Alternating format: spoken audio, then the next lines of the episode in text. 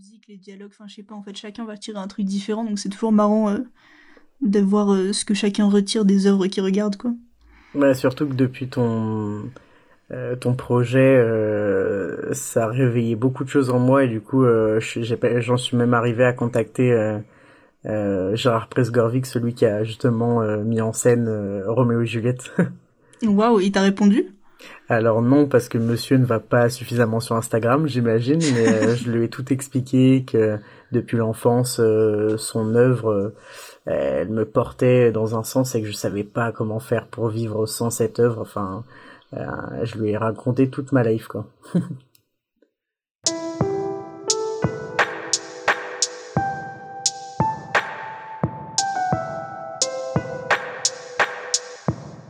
Bonjour à tous, je m'appelle Cathy et vous écoutez un nouvel épisode de Réalité compensée. Dans cet épisode, j'ai discuté avec mon amie Raphaël. Elle a 23 ans et on a fait nos trois années d'études supérieures ensemble. À l'école, son inspiration semblait inépuisable. Elle écrivait des scénarios, des romans, du slam. Elle semblait ne jamais pouvoir s'arrêter. C'était un état d'esprit et un acharnement qu'on ne comprenait pas. Raphaël a aussi toujours été une grande romantique, qui croit au grand amour et peut tomber amoureuse rapidement et éperdument. Et cet aspect de sa personnalité m'a toujours fasciné. Je comprends maintenant que tout ça était lié. On n'a jamais abordé le sujet de la rêverie compulsive, mais quand elle m'a dit qu'elle en faisait aussi, c'était juste une évidence. Dans cet épisode, on a parlé du double secret qu'elle gardait étant enfant, du thème de l'amour qui est au centre de tous ses rêves, et surtout, surtout, de Roméo et Juliette, la comédie musicale qui a façonné tout son univers, et continue, encore aujourd'hui, d'avoir de l'influence dans sa réalité. Cette conversation a été un réel plaisir à enregistrer, et j'espère que vous l'apprécierez tout autant. La première question que je commence pour tout le monde, c'est tout simplement est-ce que tu sais quand est-ce que ça a démarré pour toi et est-ce que tu arrives à placer un point précis de départ? Alors oui, euh, ça a commencé euh, pendant l'enfance. Euh, mes parents, mes profs, surtout en primaire où ma maîtresse disait que j'avais du mal à me concentrer, que euh, j'ai même eu un rendez-vous chez un psychologue étant jeune parce que apparemment j'étais tout le temps, tout le temps absente. J'avais vraiment du mal à me concentrer. On, a cru que j'avais un trouble de l'attention. Et, et, en fait pas du tout. Et, et même que, que les adultes disaient que j'étais, j'avais l'air triste alors que c'était pas le cas. Et donc j'ai pas vraiment su expliquer euh, aux psychologues à l'époque euh, ce que j'arrive à expliquer aujourd'hui. C'est vraiment qu'il y avait un vide immense et euh, et en fait voilà avec le temps, à force d'en parler avec les gens, j'ai su que bah, que c'était la rêverie compulsive. Mais ça ouais je pense ça a débuté. je devais avoir ouais 6-7 ans un truc comme ça. Ok. Ouais.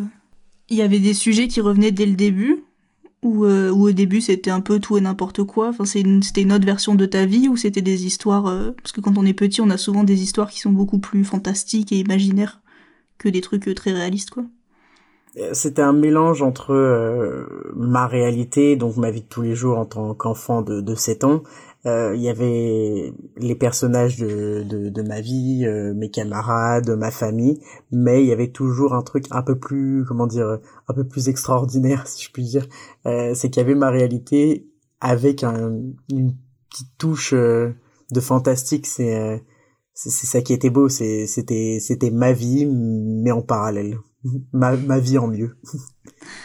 Et les thématiques, elles ont évolué du coup au fil du temps?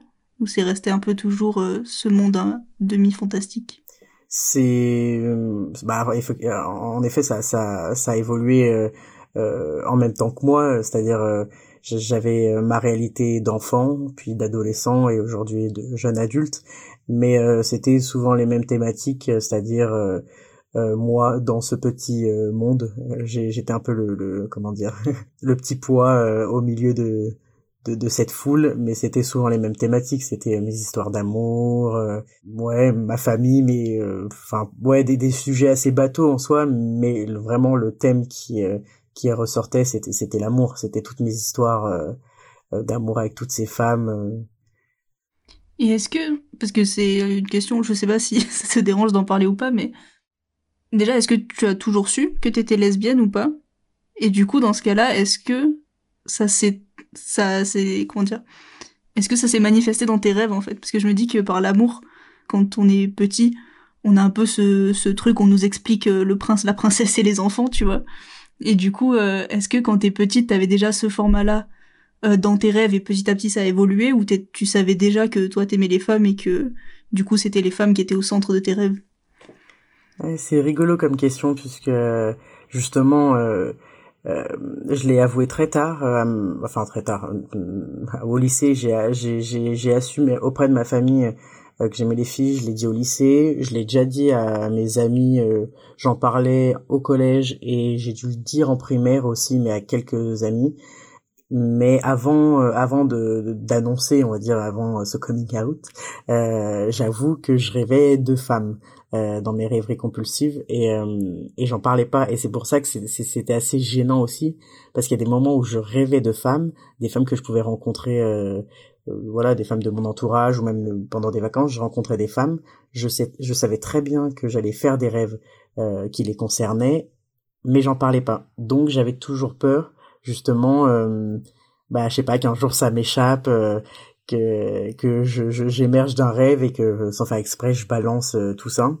Donc oui oui j'ai toujours su que j'aimais les femmes. Et en plus de ça il y, avait ce truc là à côté où, où j'avais trop peur que que mes rêveries me trahissent dans un sens.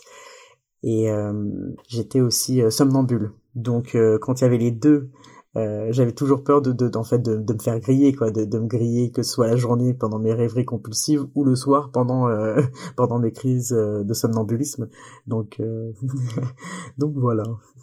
En fait j'ai l'impression que ça a aussi renforcé le côté secret un peu du ce côté un peu malsain en fait du on doit le garder secret on doit pas le dire parce que toi en plus t'avais deux secrets mélangés en un et ça doit être, enfin ça je sais pas, ça doit être compliqué à vivre, non ça?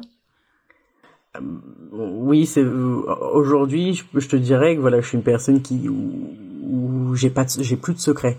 À l'époque, euh, il est vrai que j'avais tellement de secrets, la rêverie compulsive euh, en faisait partie, mon homosexualité aussi, que oui, c'est, j'avais l'impression que que je, je, comment dire que je portais sur les épaules quelque chose de de, de trop compliqué à porter euh, pour mon âge à l'époque. Enfin, ouais, ouais j'étais, c'était vraiment une boule. Euh, j'en parlais souvent à mon psychologue en disant que j'avais l'impression qu'il y avait une boule au-dessus de ma tête de tous ces secrets, qu'un jour ça allait exploser un peu comme un œuf et que ça allait me, retomber sur la, la tronche, quoi.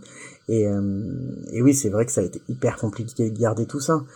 Et aujourd'hui encore, tu vois, euh, j'en parle très peu hein, de la rêverie compulsive. Et tous les autres secrets, on va dire que j'ai enfin enfin pu avouer euh, ce que je gardais au fond de moi. Aujourd'hui, la rêverie compulsive, ça reste, on va dire, un de mes mes petits secrets aussi. J'arriverai peut-être pas à en parler avec euh, avec des gens de mon, entourage. J'ai réussi un peu plus à en parler avec ma famille, mais euh, mais voilà, c'est c'est pas un truc que je crie non plus sur les toits. Je, je, suis encore un peu pudique sur le sujet. Ouais. En fait, ça me fait trop rire ce ce truc parce que quand j'ai découvert du coup euh, tu sais comme je t'avais dit qu'il y avait un Discord avec plein de gens et tout. Mhm. et du coup j'en parlais à mon frère et tout et euh, et en fait un des premiers trucs qu'il m'a dit il m'a dit c'est marrant parce que la manière dont tu en parles et dont les autres ont l'air d'en parler à chaque fois on a l'impression que vous allez faire votre coming out. Quand euh, si les gens l'apprennent ils vont vous regarder différemment ils vont enfin je sais pas il y a cet aspect là et moi je voulais surtout pas. Juste une petite pause. Ce que j'ai dit ensuite je ne sais même pas comment Raphaël m'a compris tellement mes phrases n'avaient aucun sens. Donc je vous le refais ici de manière un peu plus claire. Je n'aime pas utiliser le terme coming out pour la rêverie compulsive. Parce que même si, en effet, la peur du rejet, du regard de ses proches ou de la société peut se rapprocher du coming out, annoncer que nous sommes rêveurs compulsifs ne présente pas du tout les mêmes risques ou les mêmes conséquences qu'un coming out pour une personne LGBT. Mais c'est vrai que c'est revenu en fait, il y a plein de gens aussi qui m'ont parlé et qui m'ont dit euh, on dirait qu'on fait nos coming out quand on annonce à quelqu'un je suis rêveur compulsif, tu vois. et du coup, c'est trop marrant parce que toi aussi tu étais ce truc en mode qu'au final c'est la rêverie compulsive qui est encore plus secrète. Enfin, je sais pas, le parallèle me m'intéresse en fait, je trouve ça super intéressant comme comme bah, parallèle quoi. On est très on est très pudique hein euh, l'humain en général je, même même si certains te disent ouais moi je peux parler de tout on peut aborder tous les sujets je suis je suis ouvert d'esprit nanana euh, euh, non ça reste quand même compliqué à aborder il y a quand même une certaine pudeur autour de ça déjà le rêve en général hein, sans parler de rêverie compulsive le rêve il est tellement propre à nous tellement personnel que même quand, quand on raconte un rêve tu vois par exemple j'ai des amis qui me racontent leurs rêves mais parce qu'on est proche. Je sais très bien que s'il y avait pas cette amitié entre nous, euh, ils me raconteraient, enfin, ils pourraient pas me raconter leurs rêves aussi librement. Et bah, j'ai l'impression que c'est pareil, c'est que euh, la rêverie compulsive, c'est quand même quelque chose qui appartient. Enfin, c'est tellement personnel que il y a une certaine pudeur et, je comprends le terme coming out de, de devoir euh, en parler à quelqu'un, euh, compliqué quoi, de lui dire ah bah oui, tu sais. Euh, euh, la journée et puis finalement je te dis ça mais ça m'est arrivé moi d'en parler euh, à mon prof de théâtre où je lui expliquais voilà ce qui se passait la journée euh, pour qu'il comprenne parce que voilà on est amené à travailler ensemble pendant parfois ouais on bosse 8 à 10 heures par jour. Et je lui dis voilà t'étonnes pas si un jour tu me vois un peu dans la lune et que tu me vois décrocher c'est c'est normal. Donc je lui expliquais pourquoi comment ça se passait. Et tu sais il m'a regardé avec des de gros yeux en mode ah oui d'accord ah oui, ça existe, euh, d'accord. ouais, mais c'est vrai que c'est ouais, c'est super intime en fait, c'est très bizarre à, raconter et euh, ah oui au fait. Il y a quelques mois, quand le podcast n'était encore qu'une idée, j'ai contacté la professeure Daniela Yop. Elle étudie la rêverie compulsive à l'Institut de psychologie de Lausanne, en Suisse. Et je voulais savoir, si le podcast venait à voir le jour, si elle accepterait de nous en dire plus sur l'aspect psychologique et médical du trouble. Elle m'a répondu et m'a proposé d'abord de participer à l'étude que son équipe est en train de mener, afin que notre future conversation pour le podcast n'influence pas mes réponses. La participation consiste en deux entretiens. Pour l'instant, je n'ai fait que le premier, qui est réellement centré sur la rêverie compulsive. Le deuxième entretien tournera autour d'autres troubles du comportement pour voir s'il existe des liens entre les deux. Mon entretien s'est très bien passé et il y a un moment où justement elle m'a demandé donc euh, t'as toute une partie qui se passe sur ton dernier épisode de rêverie. Et du coup, est-ce que tu peux me raconter ce qui se passe dans ce rêve-là? Et c'était tellement bizarre. Wow. truc. C'était la. En fait, j'ai réalisé aussi que c'était la première fois que je me suis dit là aussi t'as pas le choix en fait. T'es obligé de le raconter, tu vois. Je peux pas ne rien dire. Mais c'était trop bizarre de dire à voix haute face à quelqu'un que je voyais puisqu'on était en visio.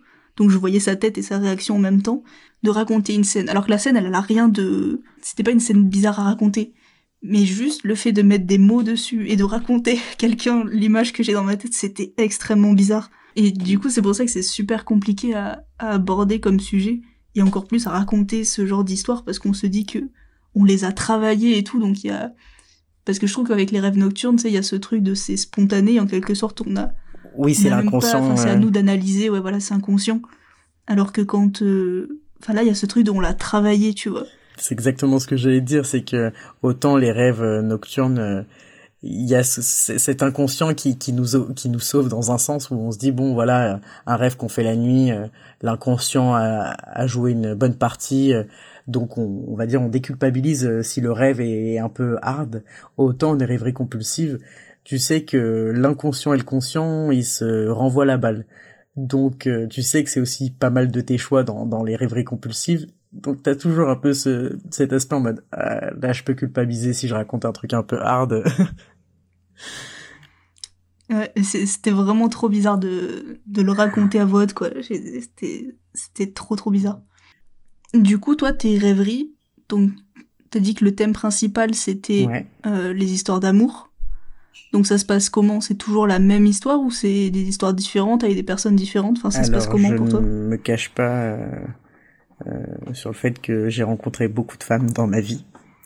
J'ai eu la chance de vivre de, de très belles histoires d'amour et à chaque fois, euh, quand il y avait une nouvelle chérie dans ma vie, euh, elle prenait un peu la place de la précédente. Je sais pas comment, mais ça se faisait naturellement. Euh, où en fait euh, celle d'avant perdait un peu son trône, on va dire, l'autre la remplaçait, et en fait toute l'histoire se reformait autour de, de la nouvelle chérie.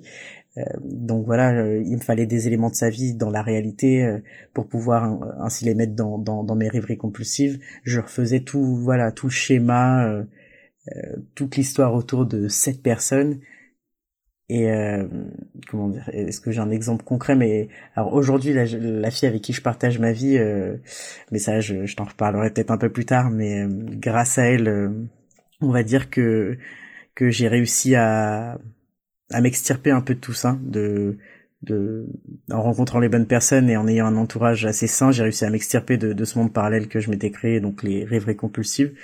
Mais autrefois, les femmes avec qui j'étais euh, quand je voulais fuir un peu la réalité et que dans la réelle, enfin dans la réalité, elle me, désolé pour le terme, mais qu'elle me prenait un peu la tête et que qu'on s'engueulait, et ben je me réfugiais dans ce truc-là où en fait elle était parfaite dans dans l'autre monde. c'est, elle avait pas de défauts, tout se passait bien. Euh, euh, il y a des trucs récurrents qui arrivent aussi, c'est quand je suis amoureuse, euh, tu peux être sûr que et quand je vais faire une rêverie, une rêverie compulsive, que je vais imaginer des instants de vie où je sais que ça se passera pas. Je l'espère terriblement, mais généralement ça se passe pas, ou alors quand ça se passe c'est toujours moins bien. mais par exemple, je vais imaginer leur organiser un truc, un événement incroyable. Là, dernièrement, j'ai rêvé que j'allais organiser euh, euh, l'anniversaire de, de, de, celle que j'aime, que ça allait se passer comme ça, comme ça, euh, que j'allais chanter, euh, qu'il allait y avoir des danseurs, euh, qu'il y a son, enfin Zoufris Maracas, le, le, groupe de musique qu'elle adore, qui allait débarquer. C'est vraiment toujours des trucs vraiment tirés par les cheveux. Et en même temps, il y a une lueur de sport où je me dis, je sais que ça pourrait, ça pourrait arriver. C'est pas que dans ma tête. Et, euh, et, en fait, il a fallu d'une musique. Euh, C'était laisser entrer le soleil. J'étais dehors en train de marcher. Et en fait, en marchant, je me rendais compte que, que mon corps marchait vraiment tout seul et que moi, j'étais là-haut dans ma tête et que j'étais en train de me faire le film. Et mes parents sont venus me chercher. Et en fait, ils m'ont dit, bah, ça fait une heure que t'es dehors. Et j'ai halluciné en mode, waouh, ok. Et c'est tout le temps, tout le temps comme ça, dans une, euh, dans la voiture, sous la douche, non. Tu sais que je vais rêver d'une femme que j'aime et que je vais euh, rêver de, de tout ce, de tout ce que je pourrais faire pour elle. C'est vraiment toujours les mêmes thèmes où euh, voilà, c'est euh, vas-y là je vais rêver que que que je t'offre ça, je vais rêver de la vie que je vais te donner demain. Euh, et, et ça peut aussi dériver, c'est-à-dire que dès que ça arrive souvent, dès que je suis en colère ou que je suis triste ou qu'il y a une émotion qui qui est pas hyper fun, pas hyper peace, tu sais que là le rêve peut changer d'un coup et là c'est c'est affreux. Hein je me mets dans tous mes états, mais euh, par exemple aujourd'hui j'étais un peu un peu triste parce que je me suis disputé avec ma maman et en gros bah j'étais je suis retombé dans une rêverie compulsive et bah là la femme que j'aime euh, c'était terrible ça se passait trop mal on se faisait des crasses on se faisait du mal euh, et donc donc ouais je suis aussi impacté par les émotions extérieures qui, qui viennent impacter mes rêveries compulsives donc c'est souvent le même schéma c'est quand ça va bien, mes rêveries compulsives avec la femme que, enfin, avec la femme que j'aime dans ma tête, tout se passe euh, trop, enfin, c'est trop cool, dans le meilleur des mondes. Et dès que ça va pas, tu peux être sûr et certain, même si j'aime très très fort la personne, que ça va être affreux. Il va y avoir euh, du sang dans mes rêves. Euh, je, par exemple, dans mes rêves, je, finis souvent à l'hôpital, comme si c'était à la fin de mes rêveries généralement. Quand je finis à l'hôpital, c'est en mode comme si, par exemple, il fallait que je sorte, que c'était le moment où j'étais arrivé au, au terme de ma rêverie et généralement, ça se finit comme ça. C'est la femme de ma vie qui est avec moi à l'hôpital et ça s'arrête net comme ça. Et c'est souvent les mêmes schémas et j'avoue que c'est un peu relou que ce soit tout le temps pareil. ça devient vite ennuyeux. Mais c'est marrant le fait que tu disais aussi que, que si vous vous engueulez ou quoi, par exemple, euh, toi t'as mm. ce monde-là où elle est parfaite.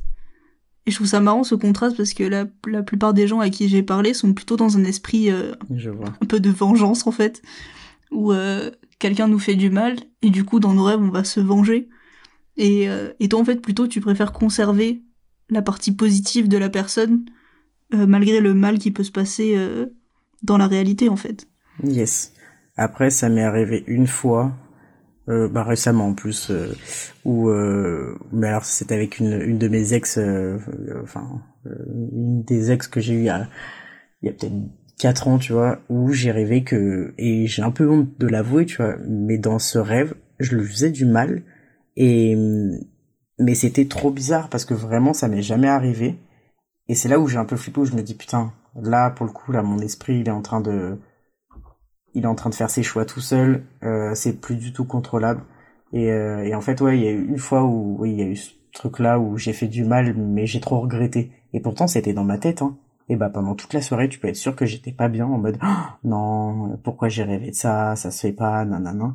Alors que généralement, ouais, comme tu l'as tu l'as très bien dit, c'est que généralement quand je m'engueule avec une des filles que j'aime, euh, non, j'essaie de garder euh, vraiment les qualités, de lui refaire un peu un peu euh, toute sa personnalité euh, pour pour que ça aille bien dans ma tête. Et du coup, tu fais ce travail d'analyse de pourquoi j'ai rêvé ça et pourquoi ça se passe comme ça et pourquoi je ressens ça? Ah bien sûr, mais c'est l'histoire de ma vie, hein, d'analyser ses rêves. C'est euh, ça, ça a beaucoup joué sur euh, sur euh, ma construction psychique, les termes sont bons. mais oui, oui, ça, ça, ça a été terrible. Bien sûr que j'analyse tout le temps. J'essaie tout le temps d'analyser mes rêves pour savoir qui je suis. Je me dis mais si je fais tel rêve, tel choix, c'est est-ce que parce que je suis une mauvaise personne? Est-ce que euh, parce que je suis frappé tu vois euh.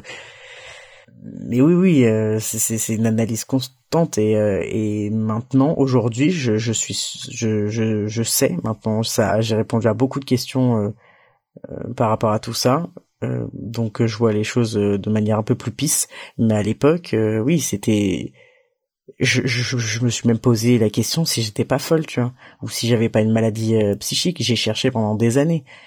Je me suis dit, mais voilà, si si si, je fais des rêveries compulsives, c'est c'est parce que je suis frappé, euh, euh, parce que j'ai une maladie, tu vois. Mais c'est une analyse constante. Et, en fait, aujourd'hui, bon, maintenant qu'il y a un peu plus de réponses sur le sujet, j'analyse moins, on va dire. je me laisse porter. du coup, toi, c'est plutôt des moments de vie, mais qui se suivent ou c'est vraiment euh, juste des petits bouts par-ci par-là de oh, il pourrait se passer ça, il pourrait se passer ça? Euh, Ouais, si, si c'est c'est un c'est un c'est un truc qui qui me suit euh, il est en parallèle avec ma vie euh, ma vie euh, réelle il avance avec moi avec mon vécu avec avec mes rencontres c'est je, je, t'avoue de ne pas savoir euh, répondre à la question. Je, je pense que c'est euh, c'est plein de petits bouts de ma vie euh, et en même temps il y a des moments où où je vais pas rêver pendant des mois parce que je trouve qu'il y a rien d'intéressant dans ma vie dans mon quotidien pour pour pour le transférer dans la rêverie compulsive donc oui je peux dire que c'est des petits bouts de mon existence que que je recolle et j'en fais un puzzle merveilleux dans un dans ce monde imaginaire que j'ai. Et c'est toi dans tes rêves ou c'est un, autre personnage ou est-ce que toi tu restes toi? C'est moi, mais euh, comment dire modifié. C'est-à-dire que dans à l'époque, en tout cas quand j'étais enfant, c'était mon enveloppe corporelle, c'était ma tête, c'était c'était c'était moi, c'était mon âge, mais euh, j'avais par exemple un autre prénom. Euh, peut-être pour essayer de mettre une barrière au début.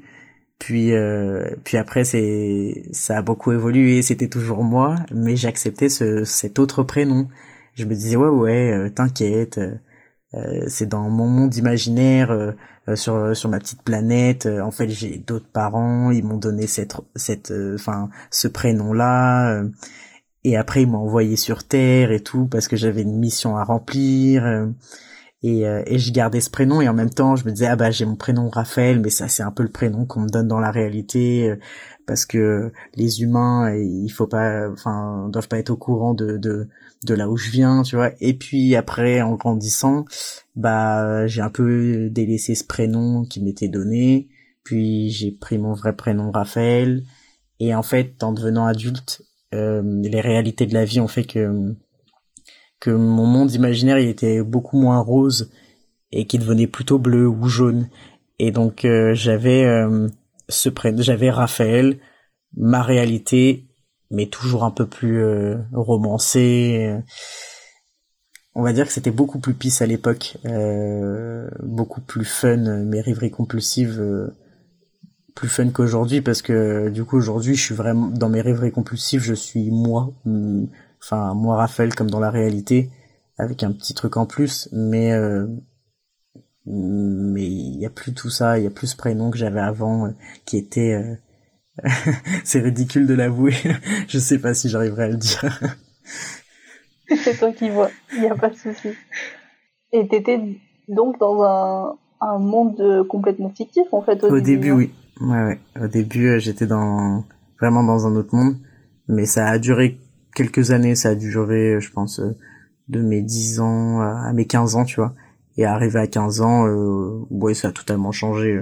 Il y avait plus cette histoire avec le monde parallèle. C'était ma réalité un peu sublimée, quoi. ça s'est passé brutalement là? C'est toi qui as dit non, allez, c'est bon, on arrête avec le monde fictif ou t'as fait une transition euh, dans l'histoire en quelque sorte ou c'est juste que t'as décidé d'avoir un nouveau décor? J'ai eu peur. Euh, honnêtement, euh, c'est la peur qui m'a qui m'a un peu qui m'a obligé à laisser ce monde imaginaire de côté parce que c'était tellement compliqué à gérer dans dans ma vie au quotidien que je l'ai un peu laissé j'ai essayé de m'en détacher le plus rapidement possible parce que ce qui se passait dans ma tête euh, venait euh, venait m'handicaper dans mon quotidien et venait euh, jouer sur mes relations comment dire sociales et donc par exemple ce qui se passait là-bas par exemple s'il se passait un truc pas bien dans mon monde imaginaire avec une personne je pouvais en vouloir à la vraie personne dans la réalité la personne savait pas du tout de quoi il s'agissait en mode mais pourquoi tu t'énerves contre moi? Mais c'est juste que dans ma tête dans mes rêveries compulsives je lui en avais voulu pour un truc en particulier, quitte à le détester. Donc dans la vraie vie, je pouvais ne pas lui parler pendant des jours. Donc euh, ouais, j'ai vite, euh, il y a eu une coupure brutale parce que un jour je me suis réveillé en mode euh, non non non, mais c'est pas possible, faut faut faut mettre une distance avec ce truc-là. Et ouais ouais, à, l'âge de 15 ans, le décor a rapidement changé en effet. Tu t'es dit en fait que de rapprocher ta rêverie de ta réalité, ça t'a permis au final de plus les différencier en fait. Ouais, de oui, de les différencier et de sublimer le tout en fait. Hein. Vraiment, c'était euh, c'était dans l'espoir que que que la réalité, enfin, je, je différencie plus réalité et vérité. Pour moi, la réalité et la vérité, c'est la même chose. Et bah, moi, je ne veux plus voir, la, je ne voulais plus voir la réalité et je ne voulais pas voir la vérité. Donc, euh, donc ce truc-là, c'est la rêverie compulsive, ça venait sublimer. Mais en effet, j'ai ah non, j'allais dire j'ai toujours, mais non. non, je m'avance un peu. J'ai réussi à certains moments de ma vie à faire la différence entre ces deux trucs, entre la rêverie compulsive et ma réalité il y a des moments où forcément il y en a une qui marchait sur l'autre, mais j'ai essayé tant bien que mal de, de séparer ce truc-là, même si ça n'a pas toujours été très facile, je l'avoue. Du coup, c'est marrant, t'avais ce monde ultra fictif face à un monde super réel, qui était ta vraie vie, et t'étais deux personnes différentes, et ton moyen, vu que l'un empiétait sur l'autre, ton moyen de les séparer, ça a été de les rassembler, et ça me fascine en fait, cette, cette vision-là. Parce que moi, c'est un peu l'inverse, c'est-à-dire que presque j'aimerais que ce soit dans un monde plus différent. Bon, moi, ça empiète pas sur ma, sur ma vraie vie, mais il y a des, des trucs, des gens ou quoi qui vont se retrouver dans, dans ma rêverie compulsive. Et du coup, quand tu te retrouves face à eux en vrai, même si c'est très rare parce que c'est des gens qui sont loin dans mon cercle, on va dire, il y a ce truc très bizarre de les retrouver, de les voir en face, tu vois. Et, euh, et du coup, ça arrive, ça arrive peu, mais au final, le fait d'avoir un truc relativement proche, euh, ça rend le truc bizarre alors que toi c'est ce qui a permis de séparer donc euh, je, sais pas je trouve ça super intéressant au final. Donc tu me disais être fan de Roméo et Juliette. Et du coup déjà on voit que le, thème d'histoire d'amour est euh, toujours là partout. Mais comment en fait est-ce que c'est que l'histoire qui était? Est-ce que c'est le décor? Est-ce que c'est l'ambiance? C'est quoi exactement qui t'a fasciné dans cette œuvre là et, comment elle a pris de la place euh, dans tes rêves? Alors, euh, la... Comment expliquer?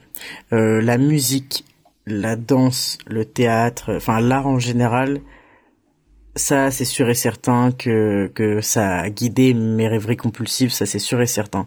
La comédie musicale Roméo Juliette de Gérard Presgorvic et aussi sa deuxième comédie musicale qui s'appelle Autant n'emporte le vent. Les deux comédies musicales, elles m'ont elles ont toujours inspiré mon monde imaginaire. Il y a aussi Le Roi Soleil, la comédie musicale Le Roi Soleil.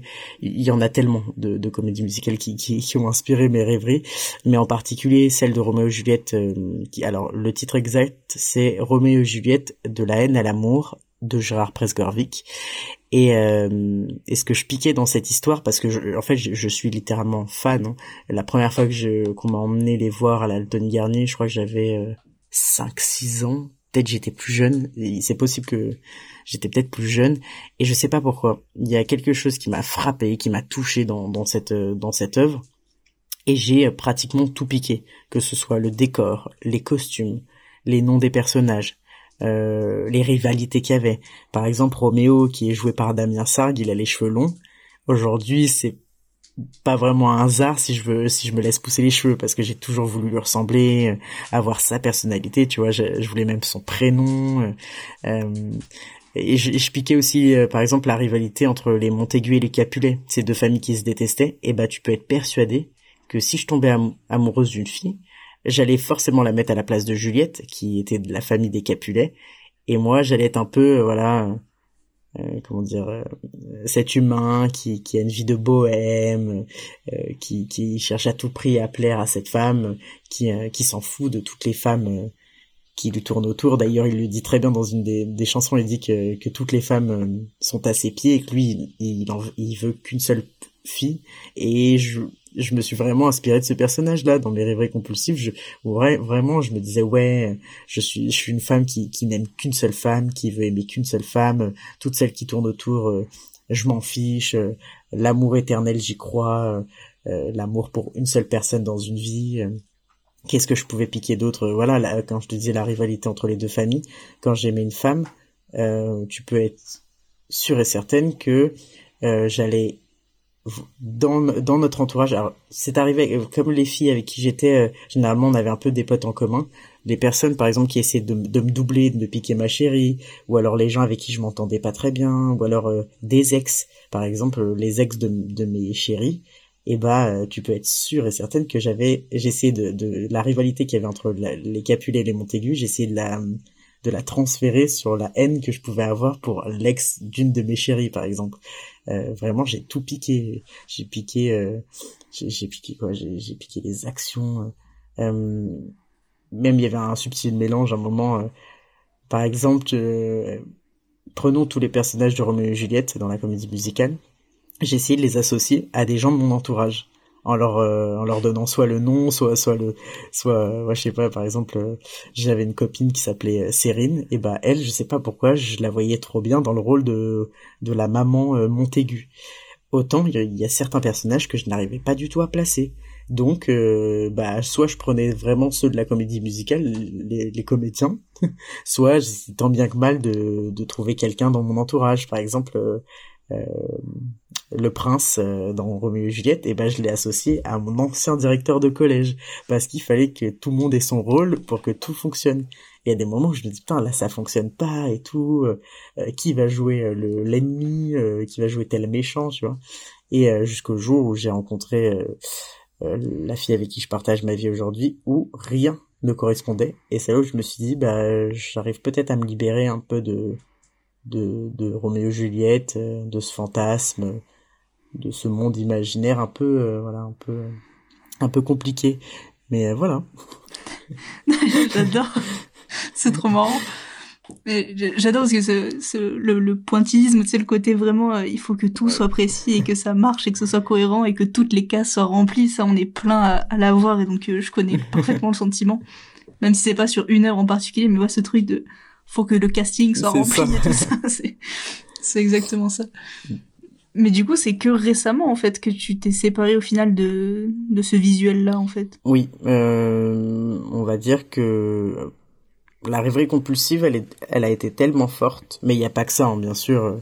Je doute bien qu'il y a d'autres troubles qui euh, qui sont venus un peu m'empoisonner la vie, mais ça en fait partie. Hein. La, rêverie compulsive, c'est c'est devenu trop handicapant et j'ai fait une petite dépression et je sais pas pourquoi, mais du jour au lendemain, j'ai dit stop, je ne veux plus être euh, handicapé par tout ça, c'est terminé. Et bah il a fallu le dire pour que que ça parte un petit peu. Alors bien sûr, ça part pas totalement, hein, tu, le sais bien, mais euh, mais en fait d'y mettre un stop, euh, de de devenir maître de ta vie, maître de de tes pensées, ça fait un bien fou. Et depuis peu, je fais encore des rêveries compulsives, mais quand je sens que c'est trop, j'envoie un peu comme un signal d'alerte à mon cerveau en mode là je suis fatigué euh, j'ai pas envie. Et généralement, ça fonctionne un petit peu. Euh, ou alors, faut vite que j'aille m'occuper. Mais tu vois, aujourd'hui, là, c'est arrivé euh, sur mon retour en, voiture, où pendant une heure, j'ai pas parlé avec ma maman parce qu'on s'est disputé. Et bah, en fait, et bah, mon esprit voulait absolument aller faire une rêverie. Sauf que j'étais en mode, non, non, non, non, non, c'est pas possible. Genre, pas maintenant. C'est vraiment pas le moment. Je suis fatigué. Je suis un peu, un peu en bad. Non, pas maintenant. Et bah, ça a marché 30 minutes sur les 1 heure, mais tu peux être persuadé que les 30 dernières minutes, bah, ça, c'était parti, hein. je regardais le paysage, c'était fini. Hein. Raphaël, elle était plus là, hein. elle, était, elle partie dans, son monde. Hein. T'inquiète pas que là, la chanson de Roméo et Juliette, euh, euh, les rois du monde, ah bah ça y est, j'étais en train de danser. Ensuite, il y a l'arrivée de mes ennemis, euh, la bagarre, ça y est, toujours les mêmes dialogues, toujours les mêmes actions. C'est-à-dire que mon meilleur ami est attaqué par un ennemi, qui s'appelle Tibalt. Il, se fait, euh, il se fait, euh, comment dire, enfin, le, le terme est hard, hein, mais euh, en gros le méchant va, va, va le tuer et moi je vais être en mode là, une petite scénette un peu, un peu, comment dire, un peu badante où je vais être sur le corps de mon meilleur ami à dire non, non, non, reviens, hein, puis je vais me venger sur l'ennemi, enfin voilà, toujours les mêmes mouvements, la même chorégraphie. Mais c'est cool que t'arrives à, à le contrôler un peu mieux comme ça, euh, parce que c'est, enfin, c'est un truc que les gens ont beaucoup de difficultés avec ça, donc euh, c'est cool si t'arrives à. C'est progressif, mm. forcément, tu peux pas arrêter euh, du jour au lendemain, mais c'est bien que t'arrives déjà à t'ancrer un peu plus dans la réalité et c'est petit à petit, je pense que ça bien va sûr, Bien sûr, mais je vois un peu ça comme des stades. le stade 1 où ça avait commencé par des petits mouvements, même la possibilité de lâcher une petite larme, de changer d'humeur d'un seul coup le stade 2 où je m'agite dans la réalité, j'avais mes mouvements brusques, colère soudaine, j'étais très impulsive à ce moment-là. Et la crise 3 où eux le stade 3 pardon. lapsus. Le stade 3 où, c'était euh, la crise. Ça y est, dans la réalité et dans le rêve. Euh, j'étais dans mon rêve en train de rêver de la même scène où euh, j'étais avec ma chérie puis avec un protagoniste euh, enfin non j'étais avec ma chérie il y a, quelqu'un qui débarque alors que je suis au calme avec elle et qui vient euh, déranger euh, ma plénitude et bah tu peux être sûr que dans mon rêve je pète un plomb et que dans la réalité ça m'est arrivé où je me je me levais d'un coup je, je je me crispais et et je pouvais piquer une colère vraiment incroyable, mais c'est arrivé aussi euh, où la crise était tellement forte que je me mettais à trembler dans la réalité. J'avais mal à la tête, j'avais des vertiges, euh, mais des trucs, euh, des trucs incroyables, tu vois, où, où, j'émergeais du rêve et tu pouvais être sûr que j'allais aller taper dans les murs, j'allais être d'une d'une humeur mais mais ah mais affreuse avec les, gens qui m'entouraient à l'école pendant mes trois ans d'études à l'école de cinéma ça a été très compliqué. Je l'ai géré, je l'ai fait. Mais il y a eu des moments, surtout en première année, où j'étais là dans la classe et d'un coup, bah j'allais dire euh, non. Mais parce qu'en fait, dans mon rêve, je venais de dire non, fais pas ça. Alors je le disais euh, dans la réalité. c'est que j'ai jamais remarqué parce que c'est un truc que donc du coup je rappelle pour les gens qui nous écoutent, waouh, je me sens podcasteuse en disant ça. Euh, non, parce que du coup, j'ai déjà eu Ted sur le podcast, et donc c'est bon à signaler qu'on est tous les trois dans la même classe, on a tous les trois fait les mêmes études ensemble. Euh, pour lui aussi, en fait, il a trouvé que quand on, quand je lui ai dit, ben en fait, il y a Raphaël qui a répondu, moi je fais ça, et, euh, et que lui m'a dit, ben moi je fais ça aussi. Euh, on était tous les deux en mode, ben en fait c'est évident. T'sais, à la fois, on s'était jamais posé la question, on s'était jamais dit, ah ben est-ce que eux aussi le font? Mais quand on s'est dit oui, on le fait, on a dit bah évidemment. Et toi pareil en fait ça a été une évidence quand tu m'as dit oui je fais ça je me suis dit évidemment que Raphaël fait ça tu vois. Et euh, mais à la fois euh, j'étais jamais non plus euh, vu ou j'ai jamais entendu de trucs comme ça en cours ou quoi. enfin, j'ai jamais fait gaffe à ça. Est-ce que tu, enfin, on te voyait partir peut-être dans, dans ta tête ou quoi, mais ça tout le monde le fait en fait. Tout le monde rêvasse ou quoi. On est en cours quoi. en cours, il y a tout le monde des gens qui, partent un peu quoi. Mais mais c'est vrai que j'ai jamais fait attention à ça, donc c'est marrant que toi ça t'ait marqué ce genre de truc euh, comme ça, alors qu'en fait euh, autant ton entourage le remarque pas forcément en fait. Bah, j'ai l'impression que tu te sens tellement seul au monde. Euh, beaucoup de gens se sont dit ouais, est-ce que ça arrive à d'autres? Mais mais mais tu dis, enfin, tu peux même pas te poser la question est-ce que ça arrive à d'autres? Parce que t'es tellement en train de te flageoler, de te dire ouais, putain, c'est moi qui ai un problème que tu dis non, c'est pas possible. Les autres peuvent pas avoir un truc euh, comme ça, euh, bichette. Et, et en fait, t'as toujours de l'empathie pour, les autres ah, et t'en oublies que bah toi, euh, toi aussi, hein, toi aussi, t'as ce truc-là. Et, c'est vrai que oui, évidemment, depuis que que le projet a commencé, je me suis dit, mais évidemment, enfin Cathy et, Ted et et t'y penses à, après après coup, tu dis mais oui. Et sur le moment, tu te dis bah pour enfin ouais je, sais pas comment expliquer mais tu l'as très bien expliqué mais et puis on est on est hyper discret euh, et puis ça arrive pas non plus euh, toutes les cinq secondes donc c'est vrai que je, je, me voyais déjà que j'essayais de me cacher moi euh, jamais je me serais dit ah putain attends je vais essayer de voir euh, d'observer Cathy ou Ted et en même temps j'ai l'impression, sans nous jeter des fleurs, qu'on est des personnes, on fait vachement attention à l'autre, à la personne d'en face, euh, à essayer de, de décrire un peu les agissements d'un tel en disant ah putain euh, la personne fait souvent ça, ça, ça, ça. Et tu vois, ça m'est arrivé de, de, de, de, me poser euh, face à toi et de me dire, putain, pourquoi Cathy, elle fait ça, ça, ça, euh, et sans vraiment, enfin, j'ai, même en essayant de, de, de, de, lire en toi, j'ai jamais réussi à capter que que tu pouvais faire de la rêverie compulsive. On cache bien notre jeu. non, mais il y a le, il y a l'effet inverse aussi, c'est que du coup, maintenant que je découvre que plus de gens que ce que je pensais en sont mhm. atteints. J'essaie de diagnostiquer tout le monde. je, suis dans, l'extrême opposé, tu sais. Je vais croiser quelqu'un dans la rue, je vais dire, est-ce que toi, t'es Ça me rend parano, ce truc. Mais vraiment, il y a des trucs, si je vois que quelqu'un pense comme moi sur un point, je vais être en mode, ah, peut-être que toi aussi. Docteur Cathy. non, mais c'est rigolo. C'est ça, je suis là. Mais c'est, c'est trop marrant, quoi. Tu disais que Roméo et Juliette, c'est resté dans ton univers donc jusqu'à mhm. récemment. Mais tu disais aussi que euh, depuis tes 15 ans à peu près, ton histoire, elle reprend vraiment ta vie à toi. Et c'est euh, c'est ta vie à toi, mais en euh, un peu mieux et d'autres scénarios, quoi, d'autres histoires. Mais comment tu fais, du coup, cette transition, parce que c'est quand même deux univers assez différents. Enfin, le, ils sont à une autre époque, ils mhm. sont, c'est quand même très différent. Bon, j'ai pas vu le, le film ou la comédie musicale, mais j'ai la notion à peu près que ça se passe pas tout à fait en 2020, quoi. Et, euh, et du coup, comment ça fait ce mélange, en fait, entre ta vie moderne et ce qui peut s'y passer? Parce qu'il y a des choses qui, dans la société de Roméo et Juliette, peut pas arriver, en fait. Eh bien, tout simplement, euh, alors peut-être que le terme rupture euh, brutale de tout arrêt est mal choisi, mais j'ai piqué quelques éléments de la comédie musicale, j'en ai apporté avec moi, je les ai pris avec moi avant de quitter un peu ce truc-là de, de, de l'enfance où c'était toujours plus, euh, je suis parti avec quelques éléments. J'en ai laissé euh, au passé, enfin j'en ai laissé aux oubliettes, mais euh, je crois que j'ai pris euh, les relations, les, les, les liens entre les personnages. J'ai laissé tout ce qui était costume et décor parce qu'effectivement c'est pas très 2020, c'est pas très actuel on va dire. Et j'ai pris les liens et les actions. Par exemple euh, euh, le bal. Le bal, euh, c'est l'exemple type. À un moment, il y, a une, a une scène dans cette comédie musicale où il y a la première partie du bal, puis il y a une musique entre les deux où, où Roméo et Juliette se rencontrent pour la première fois et ils tombent amoureux et il y a une deuxième partie du bal.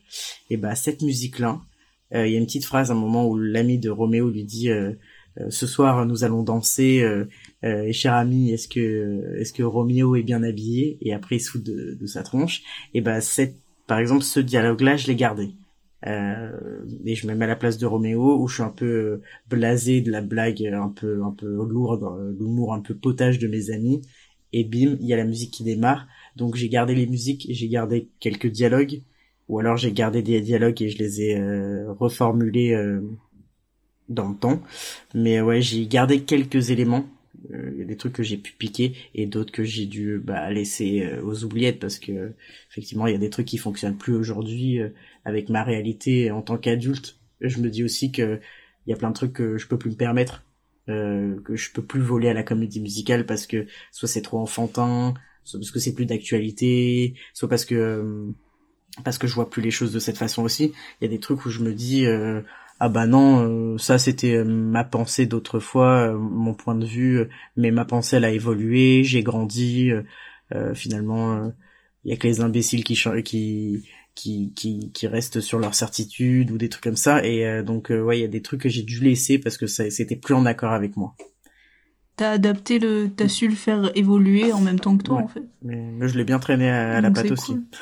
non mais c'est bien de d'arriver à garder les éléments qui te plaisent et de pouvoir évoluer parce que c'est un des trucs qui est dur aussi, c'est d'arriver des fois à tourner la mhm. page en fait sur certains éléments. Moi je sais qu'il y a des trucs où je m'y accroche alors que franchement ça marche plus. J'y arrive plus, ça me bloque des histoires, tu vois, mais je suis en mode non, ce détail, je le garde. alors que ça, ça empêche tout le reste quoi. Je vois. Et comme il y a des trucs où je suis en mode il faut que je m'en sépare, je trouve tous les moyens de m'en séparer et ça revient toujours. J'y peux rien. Il y a toujours un moment où ça va revenir. Et euh, il y a des trucs comme ça, donc c'est cool si t'arrives. Euh, puis comme tout, en fait, c'est progressif, je pense. Euh, il y a des trucs, si on refait cette conversation dans 5 ans, il y aura peut-être des trucs qui seront partis et des trucs qui seront revenus. Bien sûr que oui, oui. Au goût du jour, quoi. Mais tu vois, par exemple, là, je sais pas, scène très basique. Je suis en voiture, je rentre sur Lyon, petit soleil, enfin petit coucher de soleil, le petit nuage, le soleil devient un peu rouge, bim, là il va y avoir une musique de Romeo dans ma tête et je vais me sentir vraiment euh, la reine du monde. Je vais me dire allez ça y est, c'est parti, on va faire un tour dans dans ce monde-là. Et en même temps, il y a quelque chose qui me qui me qui me retient et qui me dit non, euh, t'es trop euh, t'es trop t'es trop vieille pour ce pour ce genre de conneries, t'es es trop adulte, euh, reviens à la réalité, va pas dans ton dans ton monde, va pas dans tes rêveries compulsives. Enfin non non non non, euh, c'est pas bien, le fais pas. Et donc t'es là en mode ouais mais j'ai trop envie, tu vois là j'avoue que hein, la fatigue arrive, t'as envie de poser la tête contre la vitre et et t'échapper ne serait-ce que que 20 minutes juste pour que ça voilà juste pour t'imaginer des trucs incroyables. Juste imaginer ah bah là tu vas arriver sur Lyon. Il y a ta copine qui t'a fait une surprise qui est devant ta porte qui a prévu je sais pas des fleurs un repas. Donc ouais c'est tentant ouais juste 20 minutes dans ma journée vraiment. Et après tu te dis bah bon bah non euh, va pas dans ton dans ton rêve parce que si ça se passe pas pour le coup si ça se passe pas dans la réalité tu vas être très déçu. Donc euh, c'est ça aussi euh tu t'auto-censures du coup sur certains scénarios ou certains détails ah oui, bien sûr. de l'histoire? Ah oui, euh, parce que euh, la rêverie euh, compulsive, elle a, elle a tellement joué sur euh, sur ma réalité que il y a des moments où je suis obligé de me censurer parce que parce que pour éviter d'être triste, d'être d'être vraiment enfin il y a des moments où j'en étais malheureuse parce que je me j'avais rêvé pendant vraiment deux heures, voire plus. J'avais tellement rêvé, euh, et généralement je rêve beaucoup en voiture, surtout le soir, et où je me dis, ah, euh, tu sais, j'avais passé deux heures, tout un trajet pour rentrer chez moi, où j'avais rêvé, et que c'était tellement beau dans ma tête, qu'au moment où je suis arrivé chez moi, que ça ne s'est pas passé, mais il y a, eu un bad immense. Je me suis couché, j'ai l'impression que tu sais que que j'ai que la vie c'était c'était c'était de la merde quoi. Enfin vraiment euh, ça m'a tellement impacté euh, dans ma réalité qu'aujourd'hui ouais il y a des moments où faut que je me censure parce que sinon euh, enfin ça, ça, te fait espérer.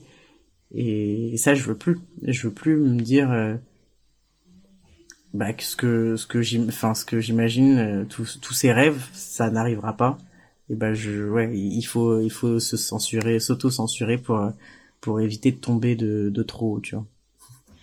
Ouais tu te protèges en fait. Tu te fais une une carapace. Ça a quelle importance pour toi les détails dans l'histoire? Parce que tu vois t'avais les costumes t'avais les décors. Enfin t'as quand même plein d'éléments précis vu qu'en plus tu te basais sur une œuvre très précise. Mhm.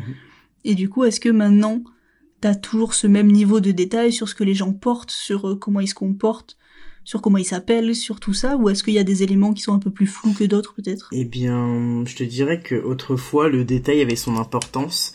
Euh, quand une histoire dans la rêverie, quand il y a une histoire qui me plaisait pas, ah, je recommençais. Hein. C'est pas pour rien que j'ai fait du cinéma. Hein. Ça, ça, comme si ça faisait plusieurs prises. Ah non, ça j'aime pas. Vas-y, enfin, limite un peu. Enfin, c'est grossier comment je le dis. En, fait, euh, par exemple, il y avait un truc qui pouvait ne pas aller. Et ben, fallait que, euh, par exemple, prenons l'exemple de, de, ma chérie. Euh, et ben, il fallait qu'elle fasse cette action. Et si c'était mal fait, et ben je me je me refaisais le film plusieurs fois. Aujourd'hui, je t'avoue que ça n'a plus du tout d'importance. Euh, je laisse vraiment mon esprit euh, faire son même si c'est moi qui contrôle mais euh, ça va aussi avec euh, pas ma nouvelle personnalité mais ma nouvelle façon de voir les choses. Autrefois j'étais trop psychorigide. Aujourd'hui je suis un peu plus un peu plus euh, light un peu plus fun dans ma vie un peu plus peace. Et ben aujourd'hui le détail a, a moins son importance. Si un truc qui me convient pas dans un sens bah, je me dis allez, euh, je vais, faut que ce soit, enfin, faut que ce soit light, euh, pas besoin de, de s'arrêter sur ce détail en particulier. Laisse-toi vivre, c'est un peu ma philosophie du moment aussi.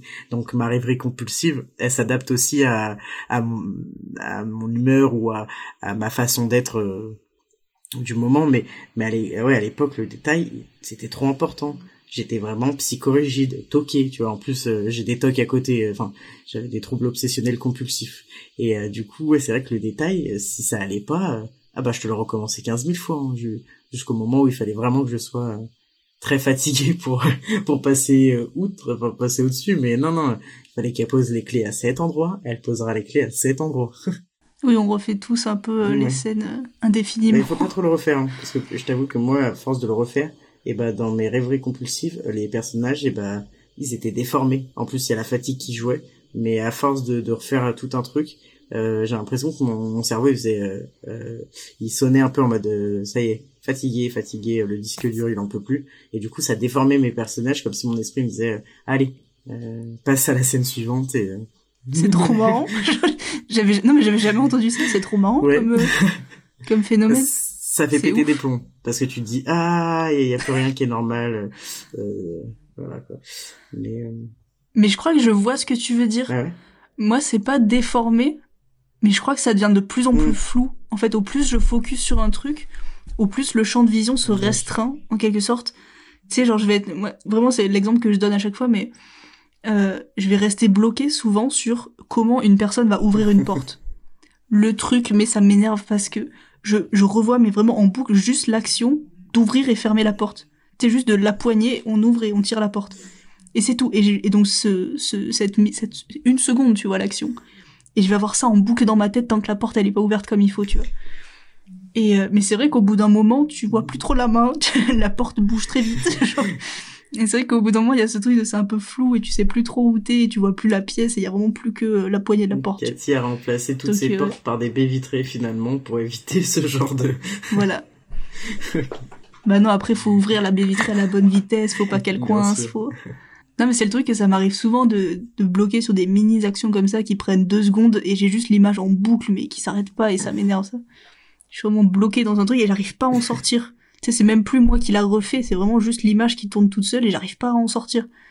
Et au bout d'un moment, je suis en mode stop. on arrête là, on va juste ouvrir la porte, c'est bon. Mais ouais. Il y a une question aussi qui, euh, qui m'est venue l'autre jour, et, euh, et du coup j'ai posé la question à plein de gens et chacun a répondu différemment, donc c'est intéressant. Est-ce que tu as un ordre d'importance dans les éléments de ta rêverie? Et ce que j'entends par là, c'est euh, pour moi, le plus important, c'est les dialogues. Donc il y a des fois où je vais avoir des scènes où j'ai pas d'action, je sais plus trop à quoi ressemble le personnage ou quoi. Je vais juste avoir un face à face et ce qui va compter, c'est les dialogues. Et il va rien avoir autour. Il y a des gens pour qui le plus important, ça va être le visuel. Ils vont voir l'action, ils vont voir le décor et les mots, on s'en fout. Est-ce que toi, il y a un ordre comme ça d'importance entre les mots, entre la musique, entre le décor, l'ambiance, peut-être la tenue des personnages, peut-être leurs émotions, leurs sentiments? Est-ce que c'est classé, toi, ou pas? C'est pas classé, parce que j'y ai jamais songé. Après, s'il faut faire un classement, je dirais le, décor, les actions et, les sentiments, émotions, mais, euh, mais Après, ouais, non, j'ai jamais fait de. Mais s'il fallait faire un classement, le dialogue serait peut-être pas en premier. non, mais ça, ça dépend de, de chacun. Mais parce que hum, moi, ça m'arrive en fait d'avoir juste des monologues ou des conversations, mais sans forcément avoir l'histoire qu'il y a autour. Tu sais, genre juste j'ai la conversation, mais je sais pas le contexte, je sais pas le truc, je vais juste avoir ces, ces discours qui, euh, qui arrivent. Et c'est pour ça que je sais que c'est les mots en premier, et après je vais essayer de caler un contexte de où placer ces phrases-là. Et en fait, euh, je me suis dit aussi que, vu que maintenant, je te dis, ça fait quelques moments, quelques temps que j'arrive plus à mhm. rêver, donc j'ai plus d'histoire dans ma tête, mais j'ai toujours ce monologue intérieur qui ne s'arrête jamais. Je vais pas arriver à faire d'histoire, mais je vais toujours avoir la petite voix dans ma tête qui va euh, tout analyser autour, qui va euh, parler tout le temps, quoi. Et du coup, il y a ce, y a ce, y a ce truc que je me suis dit, est-ce que c'est juste les gens qui ont toujours ce monologue intérieur qui du coup pensent plus par les mots? Et parce que tu sais il y a des gens qui pensent en manière abstraite toi je sais pas et qui du coup est-ce que pour eux ça va être par exemple le visuel le plus important ou les sentiments et les mots viendront après puisqu'ils n'ont pas l'habitude de penser en mots? Je sais pas si tu vois ce que je veux dire. Je vois tout à fait, mais du coup, oui, maintenant que tu m'as donné un exemple euh, concret, oui, je, je vois tout à fait ce que tu veux dire. Enfin, je pense hein, avoir compris. tu me diras si.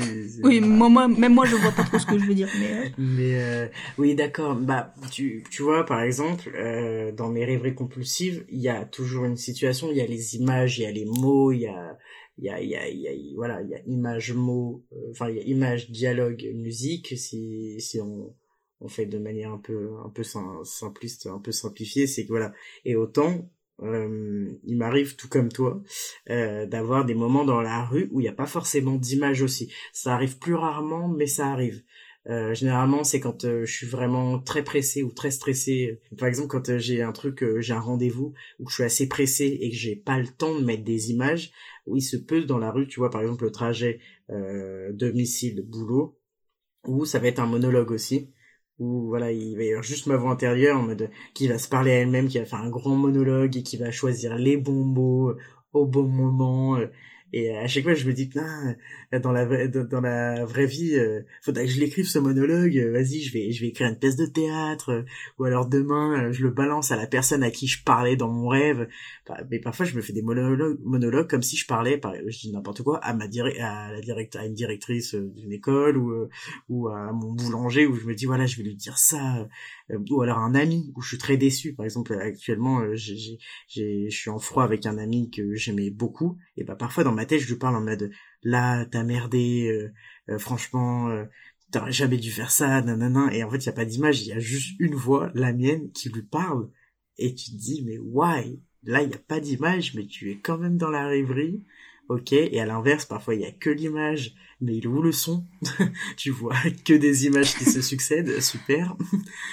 mais ok, ouais, je si c'est ça que tu disais, ok, je vois l'ordre entre voilà, est-ce que c'est plus dialogue, plus image, plus musique c'est pour ça que je pense que pas pour tout le monde, ça marche pas pareil pour tout le monde, tu vois. Mais enfin, moi j'ai vraiment remarqué un ordre euh, parce que moi du coup j'en ai des monologues qui sont écrits, qui sont cachés, qui sont cachés dans des sous-dossiers.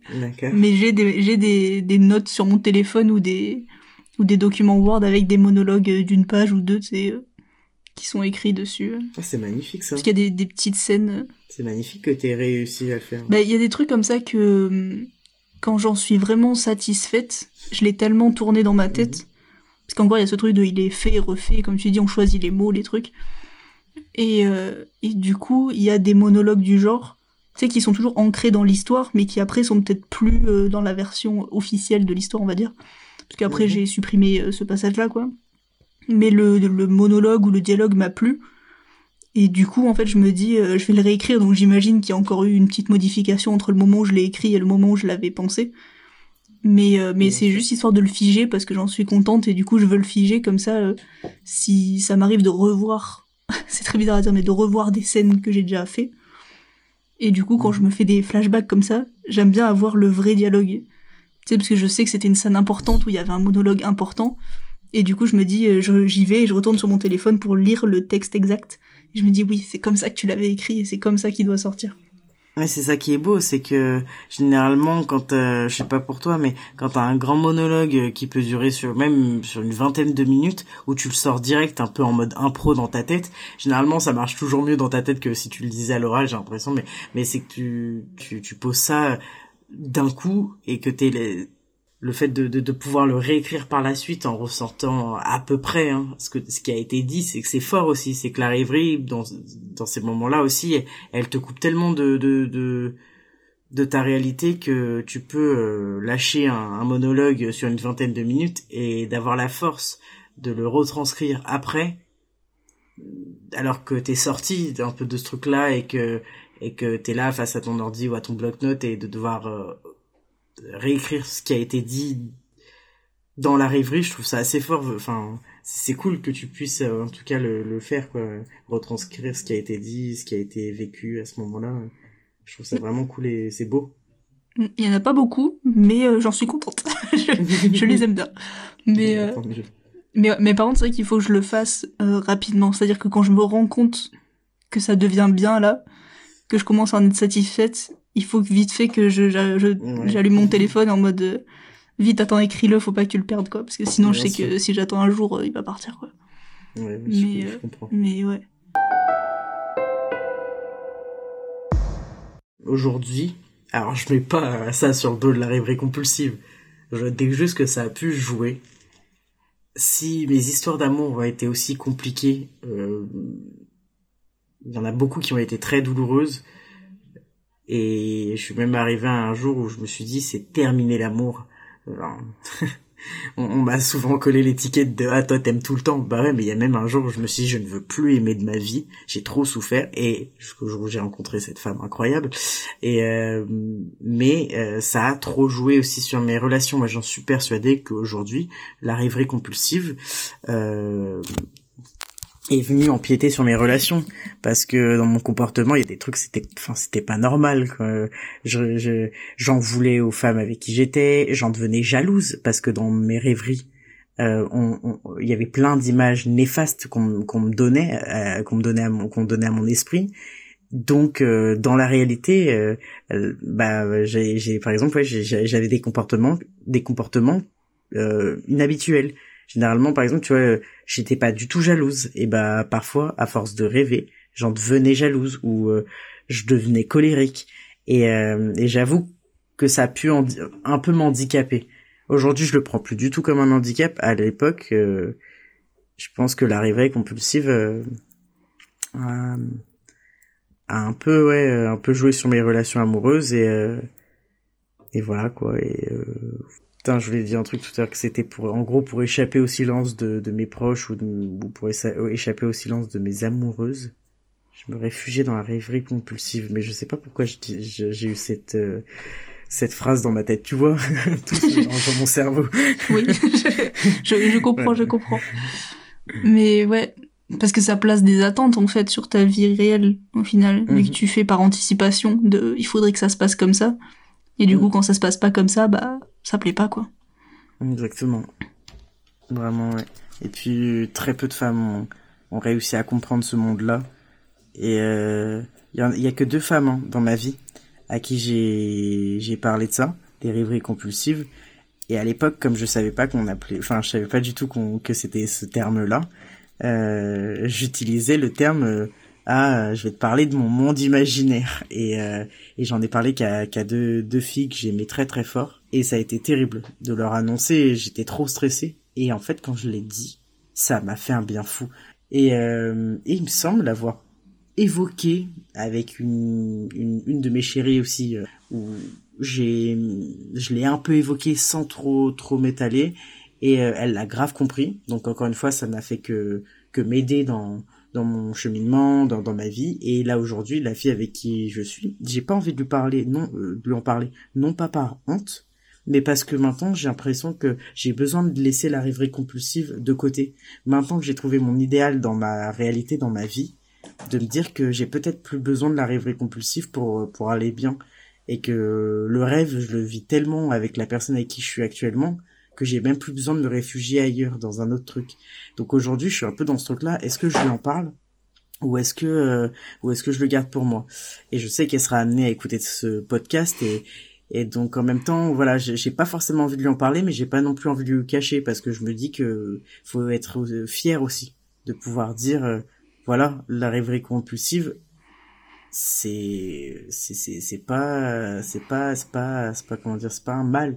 La rêverie compulsive, ça peut être aussi un un putain de terrain de jeu, ça peut être une récréation.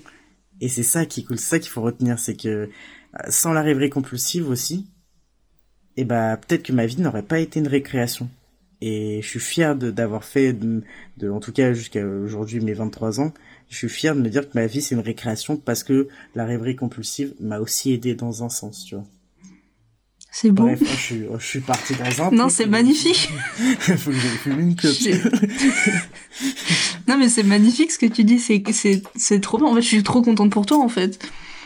Que, parce que tu vois, j'ai l'impression que par rapport à ce que je te disais tout à l'heure, on est dans la même situation, de on sait plus si on en a besoin ou pas. Sauf que moi, ça m'amène à une espèce de détresse, de je sais plus quoi faire. Et toi, t'es en mode, bah c'est trop bien. Et donc c'est cool en fait, ça fait trop plaisir de que t'arrives à. Je sais pas, je suis contente pour toi. Ben, c'est juste bien quoi. ouais, je veux plus en faire un problème. Euh, cette année a été hyper réparatrice pour moi. Euh, ça a été tellement une année de, de reconstruction qu'en fait tu, tu te dis que bah c'est c'est pas un en fait ça, peut être handicapant bien sûr hein. euh, surtout j'ai l'impression que ça l'est encore plus euh, quand t'es jeune parce que quand tu tu, tu t'as personne surtout notre génération personne ne nous en parlait euh, il y avait très peu de trucs dessus il y avait pas trop d'articles voire pas du tout donc et puis quand t'es jeune t'étais un peu dans ta petite bulle en grandissant. Ok tu d'accord. Maintenant que t'as le mot que t'as le mot de rêverie compulsive que t'as quelques quelques mots qui, qui gravitent autour t'as quelques explications quelques témoignages bah c'est cool parce que du coup faut faut que ça soit positif l'avancée par rapport à ça. Et qu'il n'y ait pas de détresse et de se dire c'est pas un mal. Ça peut être handicapant ça peut être aussi très cool viens, on prend la main de ce truc-là, on en fait quelque chose de positif, on essaye de comprendre, de mettre des mots dessus, de mettre des émotions, et et de pas l'enfermer dans un truc euh, ah non non c'est pas bien nanana enfin vraiment c'est comme tout c'est vrai de je sais pas j'ai plus de mots mais de dire que voilà faut pas être en détresse faut comprendre et quand t'as compris euh, bah c'est c'est la vie est cool quoi Je pense qu'on va on va s'arrêter là. Là, on a tout, tout ce qu'on a besoin au final. Qu'est-ce qu'on a besoin de plus après tout? Mais euh, non, non, mais c'est juste pour. Je te le dis à toi après. Ça, je sais pas si je le laisserai, mais c'est que pendant l'entretien, du coup, elle a fini par juste la dernière question. Je crois c'était en mode euh, qu'est-ce que tu préfères en fait dans la rêverie compulsive? Et moi, ce que je lui dis, j'ai trouvé la formulation après quand j'ai refait le dialogue dans ma tête, bien évidemment. mais du coup, maintenant, je suis contente. J'ai trouvé mon mon analogie euh, qui fonctionne pour moi, ce, ces mondes imaginaires qu'on a, c'est comme si tu avais un parc d'attractions qui représente tous tes centres d'intérêt. Tout ce que tu veux dans la vie, c'est là, devant toi. Donc c'est comme si t'allais dans ce parc d'attractions où il y a toutes les séries qui t'ont fait kiffer, les films que t'as vus, que t'as adoré, les personnages de livres qui te que t'as adoré, que t'as envie d'être pote avec eux, ils sont là. Alors qu'il y a, y a plein d'éléments qui sont pas dans mes rêveries, mais qui voilà. Alors que c'est des, des trucs que j'adore ou quoi, mais qui sont pas dans les rêveries parce que ça marche pas, tu vois.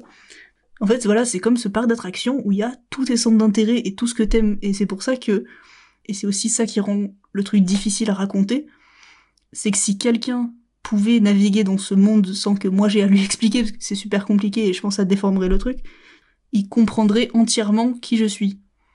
Je vois totalement. Tu, vois ce truc de, parce que du coup il y a aussi tes peurs, il y a tes angoisses, il y a un peu tout en fait, je pense, parce que on y met tout ce qui nous manque dans la vraie vie. Si quelqu'un connaissait cette histoire, je pense qu'il pourrait comprendre entièrement qui je suis en fait, et ce que j'aime et ce que j'aime pas, et ce que j'ai envie, et ce que voilà. T'as un parc d'attractions à disposition où tu peux y mettre tout ce que tu veux. Et c'est ça que je trouve trop bien en fait.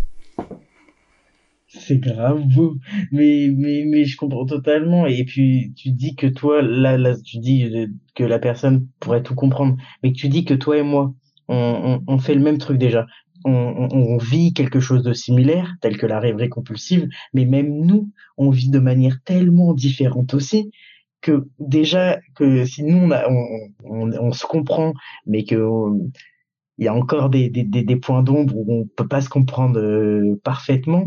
Tu dis que quelqu'un qui, qui n'en fait pas, ça doit lui paraître euh, tellement compliqué, mais, mais, je comprends totalement ce truc-là de viens juste là et en fait euh, même pas besoin de t'expliquer parce que déjà t'expliquer c'est c'est compliqué.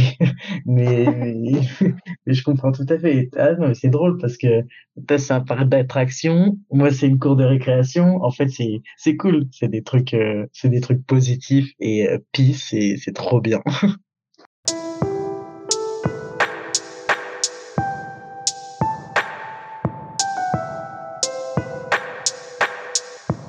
Merci d'avoir écouté jusqu'au bout. Merci infiniment à Raphaël d'avoir partagé tout ça avec moi. Pour tout vous dire, à la fin de notre conversation, on avait encore tellement de questions à se poser qu'on a décidé de réenregistrer trois jours plus tard. Donc si cet épisode vous a plu, n'hésitez pas à vous abonner. Et à revenir la semaine prochaine. Vous pouvez suivre le podcast sur Spotify ou vous abonner au compte Instagram at réalité compensée pour avoir toutes les informations sur les prochains épisodes. Si vous souhaitez participer, vous pouvez me contacter par Instagram, sur le serveur Discord ou par mail à l'adresse réalitécompensée à gmail.com.